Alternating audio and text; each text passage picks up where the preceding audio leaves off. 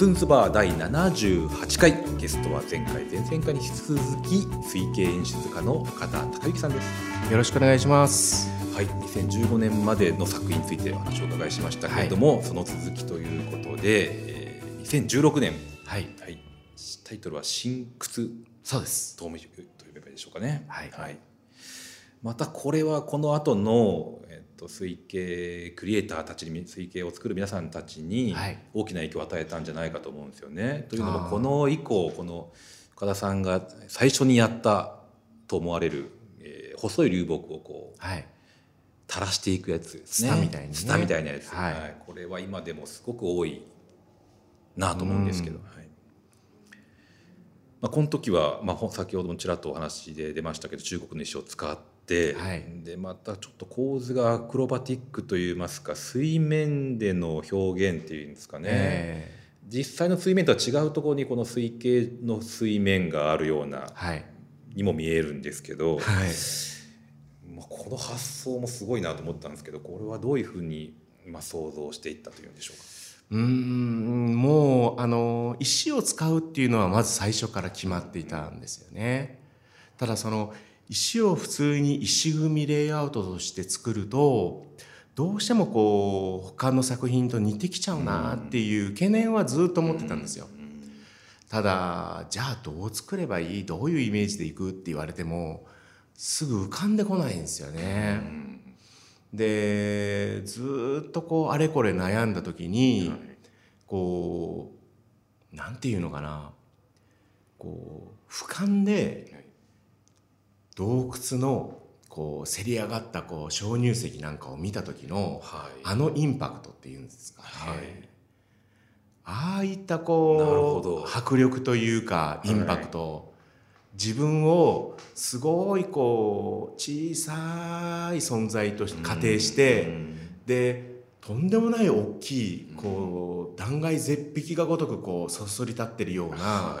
鍾乳石をこう目の当たりにしたら、人ってなんかこう心打たれちゃうんじゃないかなと思ったんですよ。そう、だからまあそういったこうぼやっとしたイメージを、少しずつこうビジュアルというか形にしていったのがこの作品なんですけどね。えー、ただこれなんて言うんですかね。まず前年にこうグランプリいただいたじゃないですか。はい、だからまあ今だからお話できますけど、はい、モチベーションだだ下がりなんですよ。うんうんうん、こうあまりこう燃えてこないっていうんですかね。うん。こう創作意欲がちょっとこう薄まってた時で、ただこう前年グランプリいただいちゃったおかげでこう恥ずかしいものはできないじゃないですか。ね。うん、だからどうしよっかなってこう自分なりにこう自問自答してでまあ幸いこう石素材としての石は手元にたくさんあるので、はい、まあしょうがないこうどういうふうになるか分かんないけどとりあえずやってみようかっていうような感じのスタートだったんですよね。じゃあ明確なプランがなく置いていったってことですか、はい、ただなんとなくこう、はい、さっきも言ったように、はい、こうそそりたるそそり立つ絶壁のイメージがあったので、こう石も横に寝かしておき始めないで縦にこう立たした状態で置いてったんですよ。である程度こう任意で3つか4つ石をこう立たせた状態で置いた時に、はい。その立たせた石の上が全てつながってたと仮定したらってこうふっと自分の頭の中で想像した時に今まああのこの作品のこのビジュアルがパーってこう浮かんできたっていうかそれからやっとモチベーションが上がったっていうんですかね。うん。なるほど。そこからガーッと作っていったそうですそうです。ただこれ作るの大変でしたよ、そうですよね。なかなかこう重い石が不安定なバランスでこう、そうです。保たれてるっていう。まず石を、不安定な石を垂直垂直に置きますよね、はい、でその時点で手を離しちゃうと、はい、倒れちゃいますね、はい、こう左手で石を支えつつ、はい、空いてる右手で 拳台の石を下にしこたまこう。それでも石が床にあったらと無理ですよね。うん、だから拳台に石を水槽を下にあらかじめこう転がしておくんですよ。なるほど。でそれで大きいのを入れて入れて左手で支えて右手でささささっとこう固めていくと。でかろうじてこう立ちますね。なんとかかろうじて立つ、でその時に、さらに補強としてこうしっかり転ばないように、こう小さい石を下に置いて、それで一つの石はとりあえず置いといて、でもう一つ同じようなことをこう繰り返して、4つぐらいのこう石の柱みたいなのを作るわけですよね。その時点で地震が来たら終わっちゃうんですそうですね。はい。そのこうドキドキ感っていうんですかね。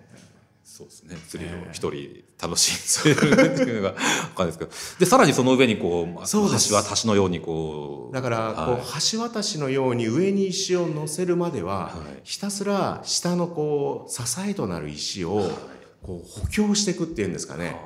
もう手でちょっとやそっとこうグラグラっとやってもびくともしないぐらいまでしっかり下を作って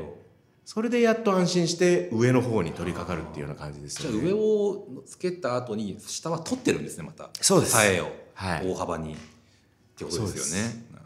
ほどね。でまあこの取り外しができる右側のやつもねこれも実物見せていただきましたけど、はい、パカって乗せた乗せ外しができるっていうお掃除する時に邪魔になりそうな部分は、石をパコッと取れるようにしたりとか、いろいろ工夫しましたねこの時は。明らかにこれがあったらメンテしづらいですもんね、はい、結構水面あの前面の近くまで来てますしね、えー、なるほど、まあ、ここで2年連続グランプリということでね。はい、はい、でその次の年は一回お休みするわけです、ね、そうです、はい、お休みというかなんていうか。出品しなかったそうです、はい、これまああの知ってる方はもちろん知ってるんですけど、うん、あのまあ今日僕ここに来たのも自転車で来たんですけど、はい、自転車でこう大きく転倒しましてね。あそうなんですか。ええ。ー、あそれ知らなかったです。あの怪我されたんですそうです。で右腕のこう鎖骨、はい。肋骨、はい、あと背中側の肩甲骨マジっすか。全部折ったんですよね。マジっすか。ええでしかももうこの時ある程度素材はできてたんですよ。あそうなん構図はもうできてて出品するために準備はできてたんです。じゃあ2月とか3月とか。そうですそうです。その時頃ですか、ええ、年をまたいですぐぐらいですよね、でこう自分はその時に「大丈夫？折れてない？全然大丈夫」倒れた瞬間。そうです、はい、ただもう右手が上がんないんですよね、でしょうがないからとりあえずそのまま救急病院に行ってレントゲン取ってもらったら見事にもう全部バッキシ折れてたわけですよ。写真を見たら。そうです。レントゲンの写真見たら。ああ終わったなと思ったんですよね。石持てないですもんね。そうです、まあ、冠水もできないですよ、ね、ただやっぱりもう作ってる途中なので諦めきれないじゃないですか、で年またいだあたりなのでまだ締め切りまでに3か月ぐらい、ね。うん、3か月4か月ぐらいあると、うん、だからこう手術が終わって、はい、したらこう、ね、完全にこう腕固定されますよね、はいはい、で肋骨も折れてるのでこうコルセットを巻いてるわけですよ、はい、で入院からボロボロな状態そうですそうです、もうかなりこう痛々しいこう格好だったんですけど、もう退院して家に戻って水槽の前に立っちゃうと、やっぱりやりたくなっちゃうんですよね。だからこう相手の左手で、まあ、左手で、はい、まあ、時間はかかるかもしれないしそんなに細かいことはできないかもしれないけれども、うん、まだ数ヶ月あるから、はい、とりあえずやってみよう。と思ってこう水槽の前に立ってこう左手を水槽の中に入れるじゃないですか、はい、こう折った右腕はギブスで固定されてるので大丈夫、ただ肋骨折っちゃったのがもうダメで。こう水槽の中に左手をこう入れる体勢っていうのはちょっと斜めそうですね。前かがみになってるじゃないですか、はい、すごいこう肋骨にこう負担がかかった、ね、かかってるんですね。ですごい痛くて、はい、その時点でああもうダメだやっぱり諦めよう。それでやっとやっと諦めがついた。ちょっと悪あがきしたんですけど。なるほど。そう。先生にはもちろんね、はい、とんでもないっていうふうに言われてたんですけど、こっそりやっちゃえばただねやっぱり無理でしたさすがに、はい、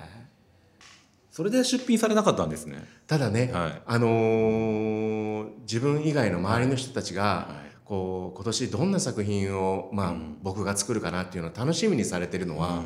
うん、もうひしひしと伝わってたので、うん、こう申し訳なくって言えなかったんですよね。その今年できなくなりましたって。しかもその親しいあのまあお友達っていうかこう水草レイアウトを通して知り合った共通の知人にもしばらく言えなくって、こうひたすら申し訳ないなっていうような感じでこう引きこもってたそうだそういう時期だったんですよね。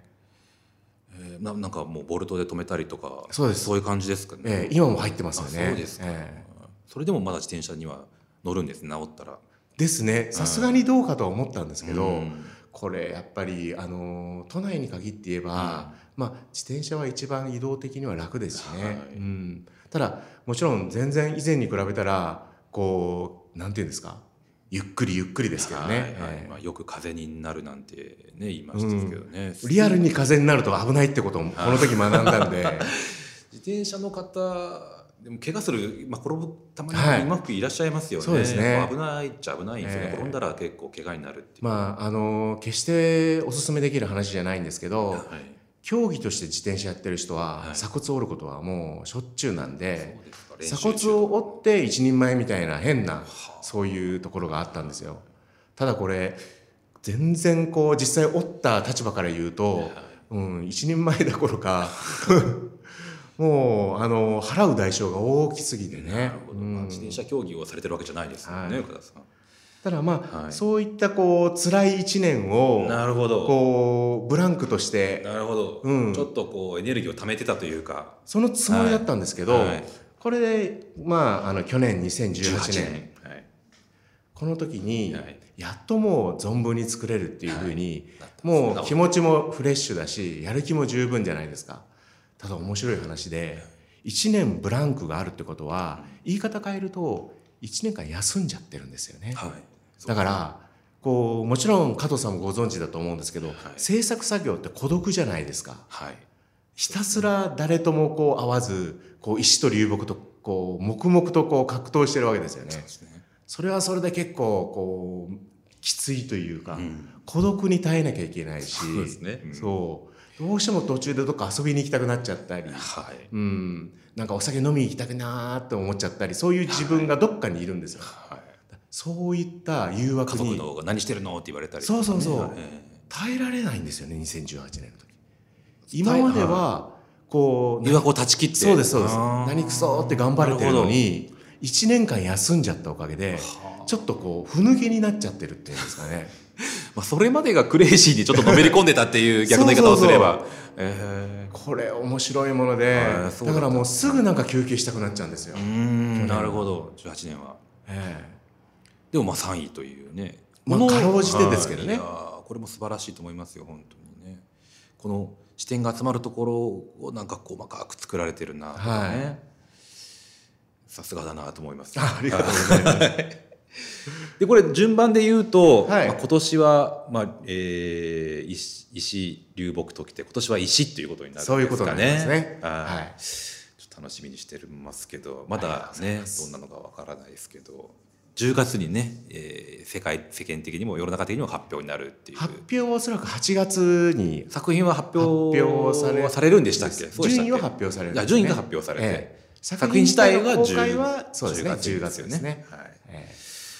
じゃあまあこれから水草レイアウト始めたいっていう人もいると思いますし、はい、まあ、僕みたいなこれまでやってきた人もなんとかこうコツやスキルをねもう磨きたいなと思うんですけどまあ、今深田さんがこうそういう人たちに向けてこういうところをポイントでちょっと時間もなくなってきちゃってはいるんですけども、はい、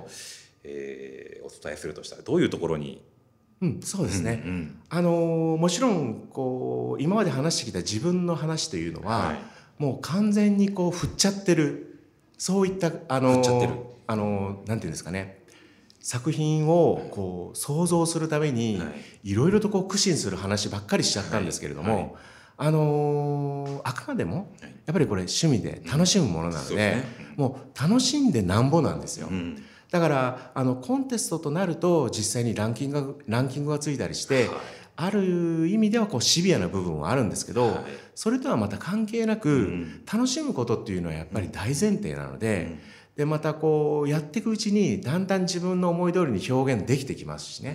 で何よりもこれやっぱりこう目の前にあるとこう癒されるじゃないですか。家の中に部屋にあると。そうですよね、はい、で新しいカルチャーっていうとあれかもしれないですけど今までになかったこういう表現手法なので、うん、ましてやこう水槽の中に水の中にこう綺麗な景観があるっていうのは置いてるあるだけでその存在がもうその時点でいいものなので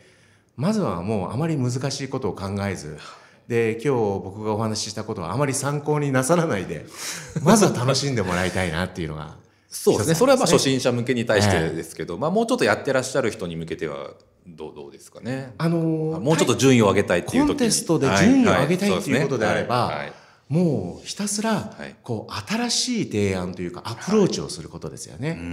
あのもちろん今までのバックボーンとして既存の今まで発表されてきた作品を踏襲するのはもちろんいいことなんですけれども結局同じものをどこかで見たんじゃないかなっていうふうに審査員の先生たちがこう感じられてもやっぱりそれってこう新しさが何もないじゃないですか。だから別にこう奇抜なことをやれって言ってるわけじゃないですよ。うん、草の使い方ですとか、はい、あるいはこう流木なも石でもこう置き方でもいいですし、ほんのちょっとしたことを、こうちょっと自分自身のこうオリジナリティを出すっていうんですかね。こんな草使ってみたあるいはこんな置き方してみたとかっていうのでもいいからそれを少しずつ盛り込んでいくっていうんですかね。難しいことではありますけどね。ええなるべくなるほどそこを意識するといいんじゃないかですね。うんかりました。そんなとこですかね。あとなんかちょっと言っときたいことはありますかね。あのー、まあコンテストに限った話じゃないんですけど、はいはい、こうこれからどんどんこの水草レイアウトっていうのは、はい、こうなんていうのかな世間的にも少しずつ認知度が上がっていって、うん、で今までの世間的にこう水槽っていうとこう汚れた苔だらけの水の中に金魚が泳いでいるとか、あるいはその対極でいうと水族館なんですけど、その中間的な立ち位置で比較的身近にこう自分たちの生活の中にこの綺麗な水草レイアウト水槽っていうそういったこう一つのまあカルチャーみたいなものがあるんだなっていうのはこれからどんどん認知されていくと思うんですよね。うんうんだから、あのー、今とりあえずこういった趣味を楽しんでらっしゃる方がいるとすればもしお聞きになっている方がその興味を持っているのであればこれよりもっとね外に広げてってほしいっていうか、うんうん、こうあのどんな形であれ発信してってほしいっていうね、うん、そういう気持ちはありますよね。うん、でもまあ10年ここ10年ぐらいでもだいぶ浸透してきたかなとは思いますけど、はい、マイナーな世界ながらもやっぱりこう広まってきたし、ね、はい。まあ、いろんなショップが増えたり、あのいろんなメディアに扱う、えー、登場する機会も増えたかなとは思うんですけどね、はい、まあ、まだまだ一般の人にはよく知ってるとはなかなか言い難いようなところもあるという、はい。はい、はありますよね。まあ、よりこう普通っていうか普遍的なねものになってくれるといいかなと思いますね。もっと全体として盛り上がるといいなと思います、ね、そうですね。あの全然話は関係ないんですけど深田さんのあのご自宅の電気代は結構どのぐらいいってるもんなんですか？はい。今月が、えーと、かろうじて5万円はいかなかったかな この今電気はあまり一番使わない時期と言われて、まあ、暑くなってきましたけど、ね。えー、5万円。あのー、これから夏本番になるので、まあ7月8月はどれぐらいになるかっていうのはまあお察しください。はい部屋が回ししてる感じですね。ずっと回してますね。メタハラもまだ使ってるはい、メタハラも未だに使ってますね。電気代は結構かかります。そろそろもういい加減あのー、RGB と言いますか。はい。はい。そうですね。LED ライトの方にね、えー、変えようかなと。ー RGB という作の製品がありますけど、ね、はい、うちはもう全部 LED に変えちゃいました。はい、はい、そちらの方がいいかと思います。はい、じゃあいろいろとお話を伺ってきましたけれども、はい、えーます。ありがとうございます。よろしくお願いします。